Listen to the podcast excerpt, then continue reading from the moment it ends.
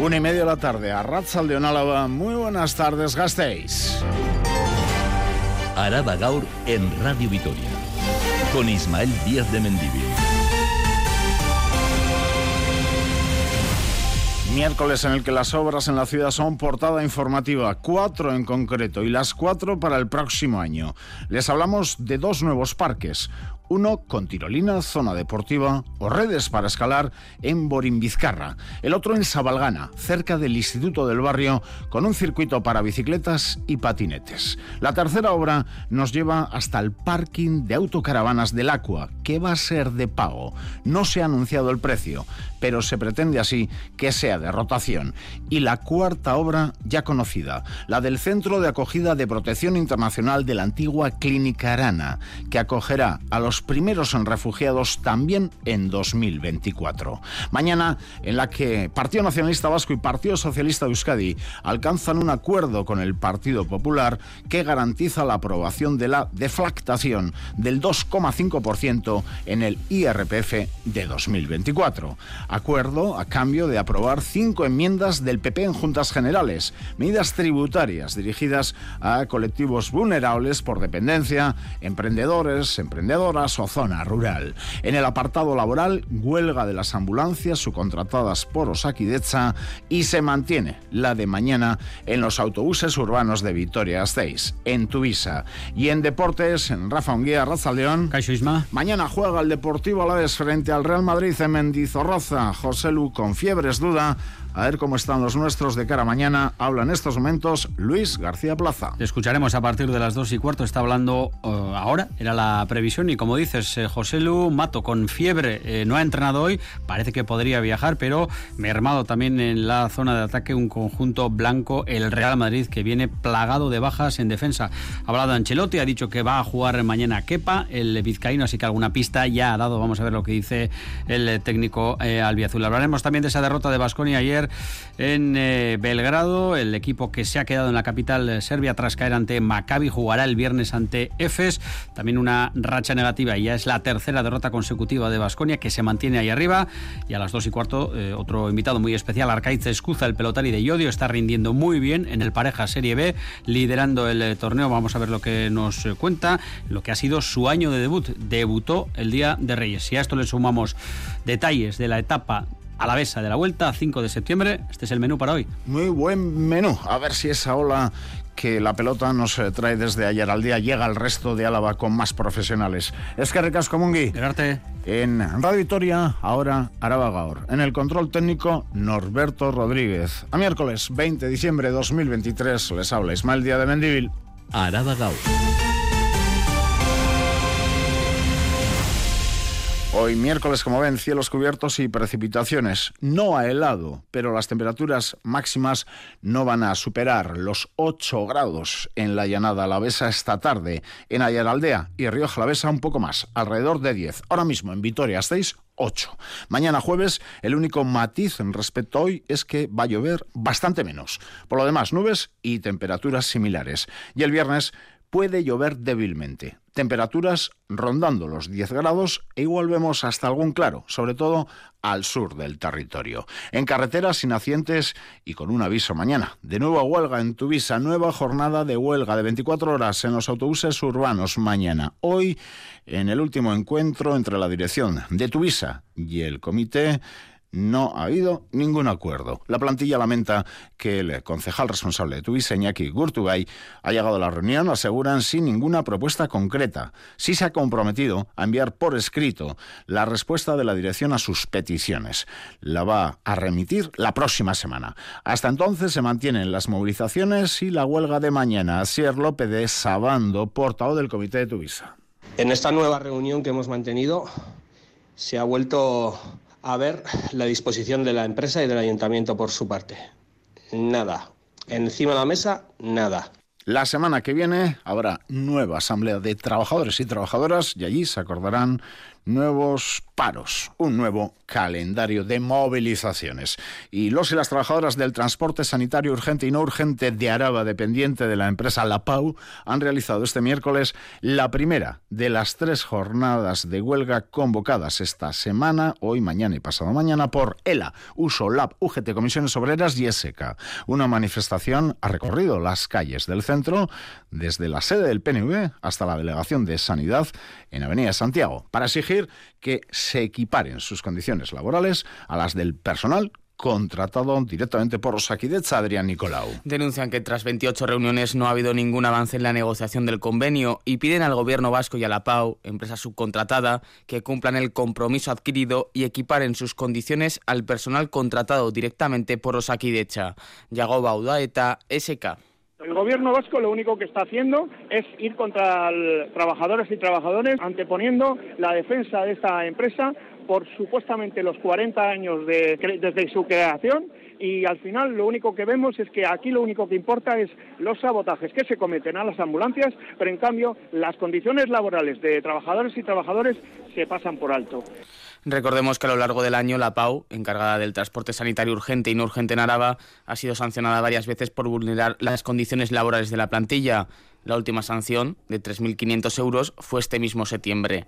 En total, la suma de las multas supera los 100.000 euros. Y se lo adelantábamos en portada, el equipo de gobierno foral, el Ejecutivo, saca adelante las medidas tributarias de 2024. El PP garantizará la deflactación del 2,5% en el IRPF a cambio del apoyo de PNV y Partido Socialista esta mañana en Comisión de Hacienda en Juntas Generales a cinco enmiendas del PP referidas a colectivos vulnerables, emprendedores, emprendedoras y zona rural.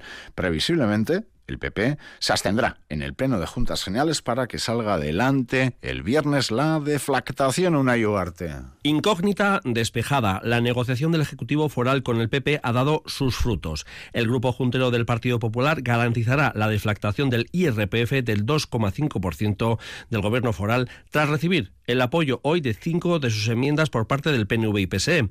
Pero los populares han insistido que defenderán en el Pleno de Juntas Generales del viernes que hay margen para incrementar la deflactación en medio punto más. Ana Morales, juntera del PP. De hecho, vamos a mantener para el Pleno nuestra enmienda, que es la que plantea eh, subir ese 0,5% más de deflactación, pero sí que es cierto que a partir de ese apoyo que dan PNV y Partido Socialista a estas propuestas del Partido Popular de primar colectivos vulnerables con discapacidad, dependencia, emprendedores y también en la zona rural, el PP va a garantizar que el territorio histórico va a contar con deflactación el próximo ejercicio un acuerdo a dos bandas entre PNV y PSE con el PP que ha sido muy criticado por la oposición. Iñaki Ullibarri de Euskal Herria Bildu y David Rodríguez del Carrequín Araba van a hacer un acuerdo de política fiscal con quién y con el Partido Popular más asilvestrado de los últimos años. El de me gusta la fruta y el de que comparte concentraciones en Ferraz con carlistas, señores que hacen el saludo romano y rezadoras del Rosario. Creo que es evidente la política conservadora que están impulsando PP, PNV, PSE, incluso Vox. El viernes el Pleno de Juntas Generales ratificará el dictamen fruto de este acuerdo y el PP previsiblemente se abstendrá en el punto referente a la deflactación del 2,5%, por lo que saldrá adelante con los votos de Yelzales y socialistas. Vamos con las obras. El programa Gasteiz Obetus de este año está a punto de llegar a su fin, el de 2023. Es el programa, recordamos, en el que la ciudadanía propone al ayuntamiento mejoras y proyectos para la ciudad. Gracias a esta iniciativa se han llevado a cabo mejoras en Vitoria como la incorporación de baños en el Anillo Verde, reformas en los jardines de Avechuco. Se está concluyendo también la creación de un patio inclusivo en Zaramaga, en Odonde, Price, en el centro educativo, o la reforma del frontón de Zaramaga. Pues bien, los últimos proyectos que el consistorio lleva adelante por iniciativa popular tienen lugar en el entorno de Sabalgana y Borin Vizcarra. Dos nuevos parques. Más detalles con Silvia Núñez.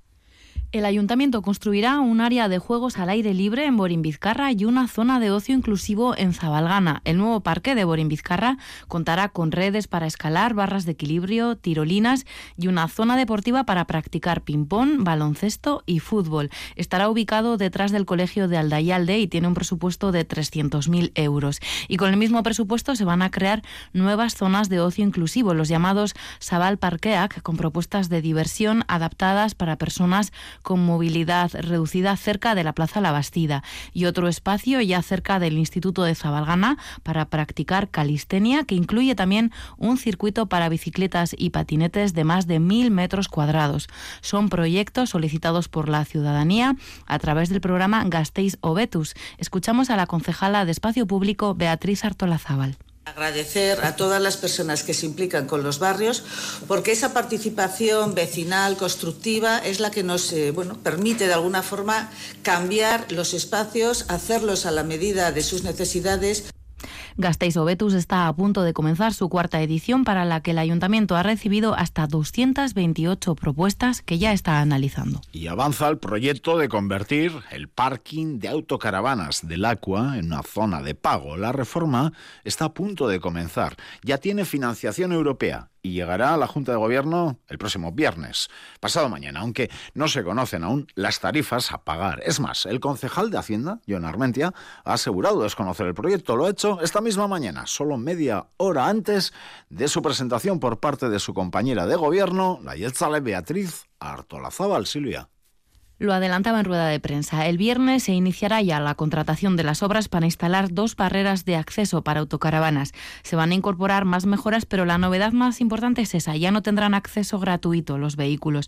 El objetivo, fomentar la rotación y que el espacio sea utilizado por los visitantes que acuden a Vitoria-Gasteiz en autocaravanas y no tanto los gasteiztarras propietarios de estos vehículos como parking fijo. Beatriz Artolazábal. Y esto es lo que pretendemos, dar una solución a una necesidad que se nos ha trasladado para mejorar el acceso de las autocaravanas a este espacio para que desde el punto de vista del turismo, todas aquellas personas que se acerquen a nosotros tengan un espacio que cumpla con las, mm, bueno, los servicios mínimos necesarios para poder descansar, pernoctar unos días en nuestra ciudad. Es una petición de la concejala de Promoción Económica que, no obstante, no conoce el concejal de Hacienda, Ion Armentia, titular del departamento que deberá establecer las tarifas de entrada a las autocaravanas. Así contestaba Ion Armentia a EH Bildu esta mañana, poco antes de la presentación del proyecto. Nosotros desde Hacienda no tenemos ninguna comunicación. No tenemos ninguna comunicación y no sé si usted dice que se lo han comunicado a los vecinos, pues bueno, pues será verdad, ¿cómo no? Lo tendrán ahí, pero desde el punto de vista quien tiene que ejecutar esto es Hacienda. Y por lo tanto, le vuelvo a decir, no tenemos ninguna comunicación oficial y esa petición no se nos ha hecho directamente a Hacienda. No tiene comunicación oficial el concejal de Hacienda, pero no tardará en llegar, entendemos, ya que está incluido en el orden del día de la Junta de Gobierno del próximo viernes. De cara a esta tarde, reunión del Consejo Social del municipio. Estas obras tienen que ver con los presupuestos de este año, del 23. A ver qué pasa con los del 24. Les digo esto porque el Consejo Social del municipio tiene que elaborar su informe sobre el proyecto de presupuestos 2024. Ya veremos en enero si hay acuerdo presupuestario. Dejamos el Ayuntamiento de Gasteiztarra porque el subdelegado del gobierno español en Álava, Javier Sáenz Lanas, aquí en Radio Vitoria ha avanzado que las obras de reforma de la antigua clínica Arana comenzarán a inicios del próximo año. Unas obras de rehabilitación de la antigua clínica para que este espacio acoja el centro de refugiados que prevé entrar en funcionamiento a finales de 2024, UNAI. El proyecto de ejecución del Centro de Acogida de Protección Internacional de Arana está finalizado y solo falta la licencia del Ayuntamiento de Gasteiz. El subdelegado del Gobierno español en Araba, Javier Saez Lanas, confía en que las obras arranquen a inicios de 2024. Se ha cursado ya, de hecho, la, solicitud al Ayuntamiento de Vitoria de licencia para el inicio de las obras y se espera que eh, a primeros de año podamos contar con la correspondiente licencia para, iniciar la, ejecución de la obra. Creemos que para finales de, de este 2024 estaría operativo el centro ya. Respecto a la oposición de asociaciones vecinales a la puesta en marcha de este proyecto que gestionará el Gobierno de España, Saez Lanas espera que haya un cambio de opinión en cuanto este recurso entre en funcionamiento y los refugiados no son precisamente personas eh, conflictivas y que vayan a generar necesariamente ningún tipo de problema. Yo creo que se asumirá con naturalidad cuando eh, esta parte del, del vecindario compruebe que efectivamente mm, no constituye ningún problema. Saez Lanas prevé que para finales del nuevo año pueda estar operativo este centro de refugiados de Arana. Araba Gaur. Las noticias de Álava.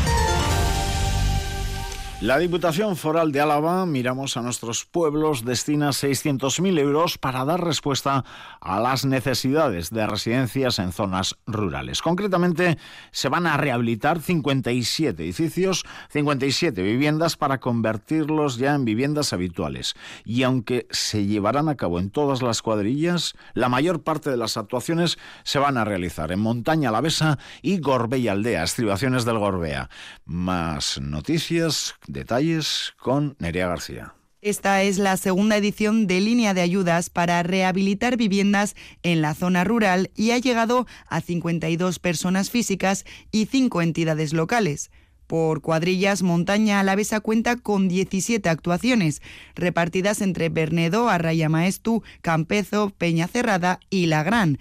En Gorbellaldea son 11 edificios, en Urcabustaiz, Arrachua Barrundia, Aramayo y Zuya. En Rioja Alavesa, por su parte, se rehabilitarán 5, en Lanciego, El Villar, Yécora, Ollón y Barrundia. En Añana, 9, repartidas entre Cuartango, Ribera Baja, Ribera Alta, Iruña de Oca, Verantevilla y Valdegovía. Y por último, las rehabilitaciones de la cuadrilla de Ayala se realizarán todas en el municipio de Ayala. Anarch Gorrochategui, responsable del área de equilibrio territorial y ordenación del territorio, pone en valor la importancia de estas ayudas. Debemos aceptar e impulsar que la realidad rural exige estándares propios y singulares y que las edificaciones rurales, al igual que las urbanas, pueden ser de buena arquitectura, contemporánea pero comprometida con los valores tradicionales de la vida rural y sometidas a los estándares de calidad y confort exigibles en el siglo XXI y creo sinceramente que lo hemos conseguido. Para llevar a cabo estas actuaciones se han destinado 600.000 euros. También en nuestros eh, pueblos, Samaniego, su ayuntamiento, aprueba los presupuestos para el próximo ejercicio. Va a contar con un presupuesto de 383.000 euros. ¿Qué diferencia? las cuantías entre un pueblo y, por ejemplo, su capital, Vitoria-Gasteiz. Un 3% más que en el ejercicio anterior. La mayor inversión va a ser la construcción de unas nuevas piscinas en la localidad. El ayuntamiento ya dispone de un proyecto, pero busca ahora financiación en otras instituciones, porque para abordar esos trabajos, pues prácticamente se necesita la cuantía del presupuesto de un año. La cuantía es de 340.000 euros. De cara a esta tarde, una previsión, el Centro Rural de Atención Diurna de Zuya se va a poder conocer y visitar. En concreto, a las 4 de la tarde, un servicio público de gestión municipal de apoyo para personas mayores cerca de su entorno, en Zuya. Esto es Araba Gaur, con Ismael Díaz de Mendivil. En los eh, juzgados, visto para sentencia el juicio celebrado esta mañana en la Audiencia Provincial de Álava contra un recluso de la cárcel de Zaballa de 36 años, acusado de intentar introducir drogas en el centro penitenciario, a la vez a la vuelta de un permiso.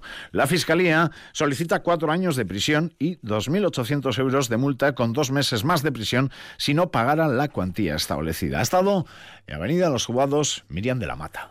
El acusado había introducido en su cuerpo, tal y como se recogió en el informe técnico de Osakidecha, una cantidad de 87,6 gramos de resina de cannabis o hachís y 6,869 gramos de heroína en forma de bellotas presuntamente para su propio consumo, pesos que no concuerdan con el informe de la Archancha. Tras un permiso los días 31 de agosto, 1, 2 y 3 de septiembre del 2021, el acusado volvió a ingresar en la cárcel de Zaballa, no sin antes pasar por un examen exhaustivo en el hospital de Chagorrichu, el cual estaba solicitado desde antes de su salida. La heroína detectada es de una pureza del 62%, lo que se considera peligrosa para el consumo habitual. En total, se incautaron sustancias, según el acusado, para un consumo de hasta 15 días en el caso de la resina de cannabis y una semana en el caso de la heroína. La Fiscalía pide cuatro años de prisión además de una multa de 2.800 euros para el acusado. No obstante,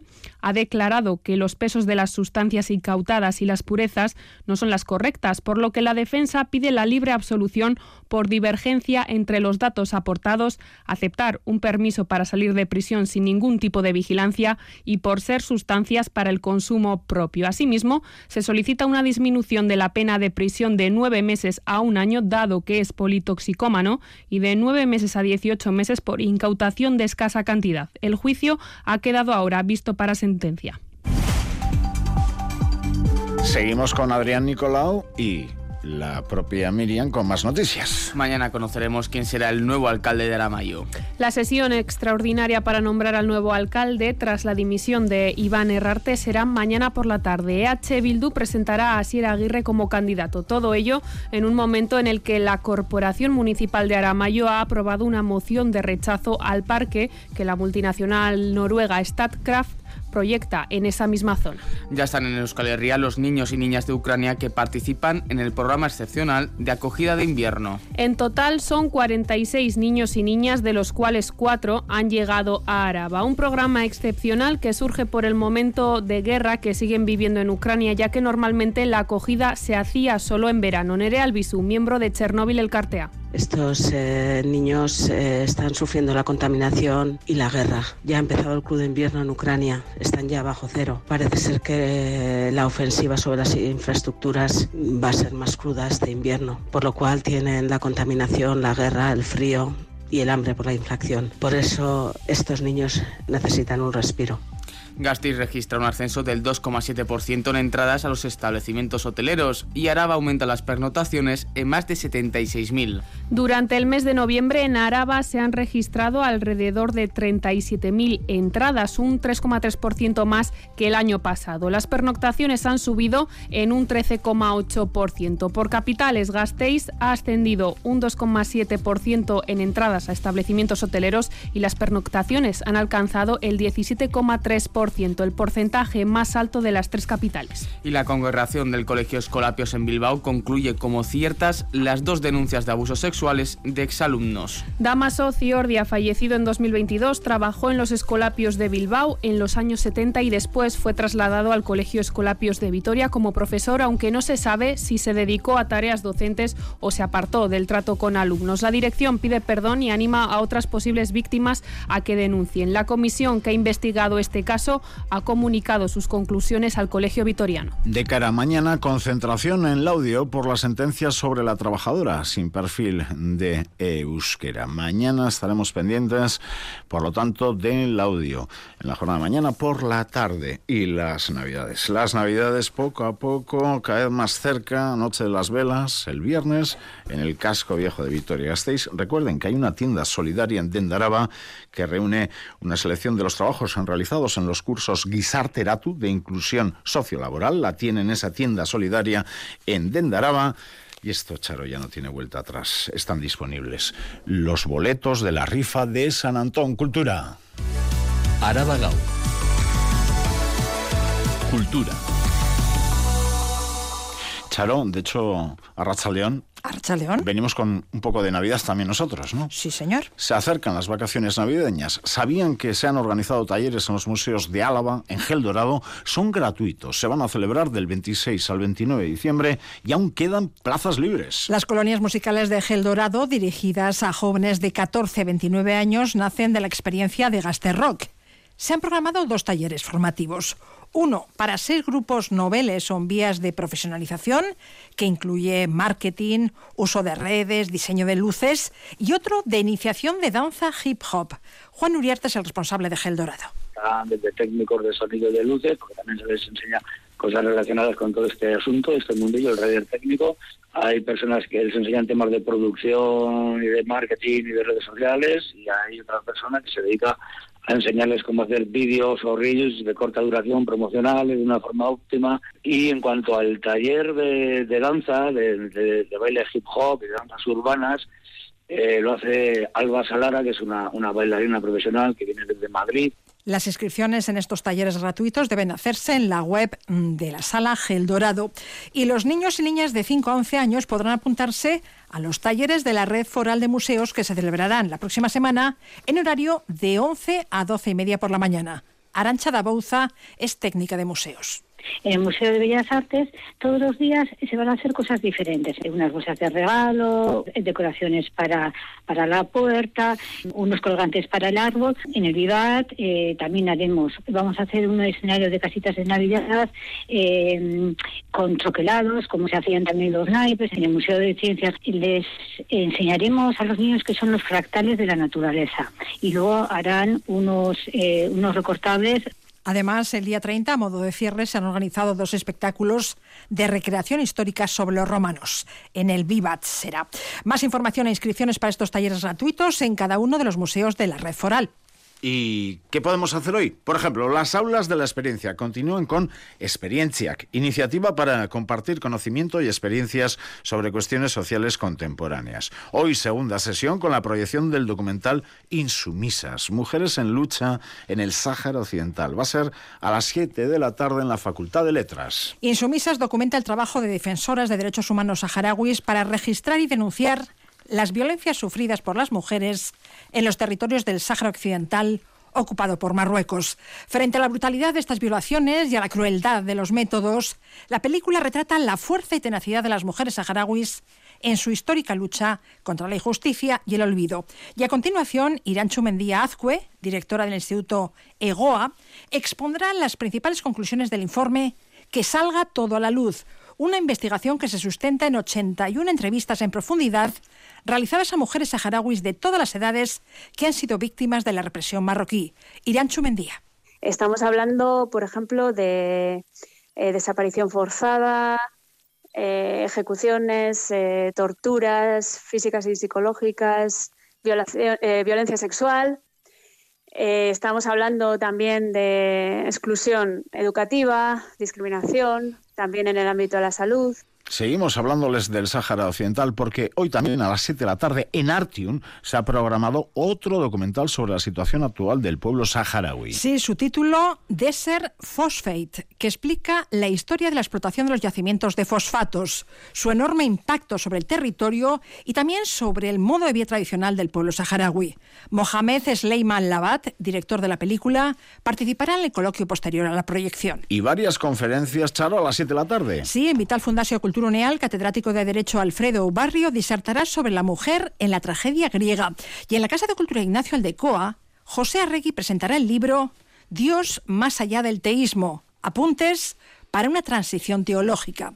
Intervendrán en el acto, además del autor, la bioquímica Merche de Renovales, el filósofo José María Aguirre y el teólogo Félix Placer. Ejercerá de moderador Agustín Gil. Un poco de marcha, Charo, que falta hace. Urteen joana, denboraren zama, uragazia edana. Guztion alana, hobetu zoraina, garena eta ez izana. El pabellón universitario del campus de Alaba acoge hoy a las 7 de la tarde la actuación de Janus Lester dentro del programa Concertua Campusean. Llega desde Vera con una voz insólita, especial y un alma negra, electrónica y funk nos presenta su álbum debut, Es Gaitzala Loakarrapatu, un trabajo repleto de ritmos sincopados, herederos del baile de los 80 y 90, pero con arreglos completamente originales y contemporáneos.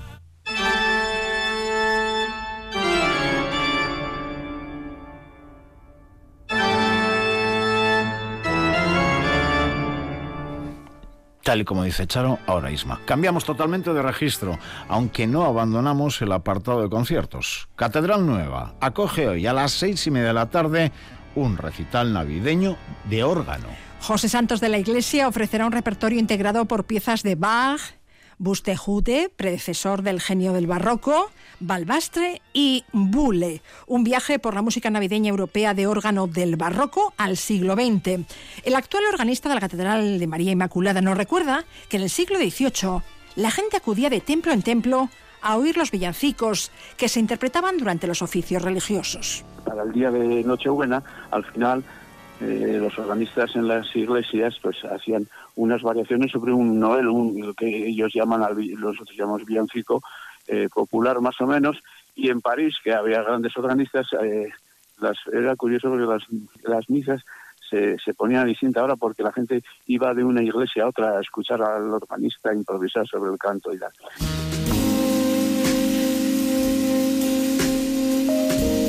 Y dejamos la catedral y nos vamos a la Cuchi.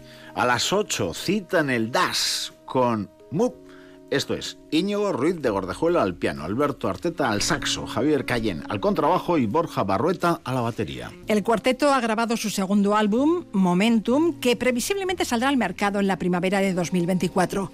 Es la tercera vez que visitan la sala de la calle Cuchillería. Y más, dos últimos conciertos antes de decirles agur. Sí, a las seis y cuarto en la Escuela Municipal de Música Luis Aramburu, nueva audición del alumnado del centro. Y a las ocho y media en la Iglesia de Los Ángeles, concierto de Navidad del coro gospel Udaberría, dirigido por Claudia Morales. La entrada es libre. Clavao, Charo. Dos de la tarde. Radio Vitoria. Escarre Casco. Por...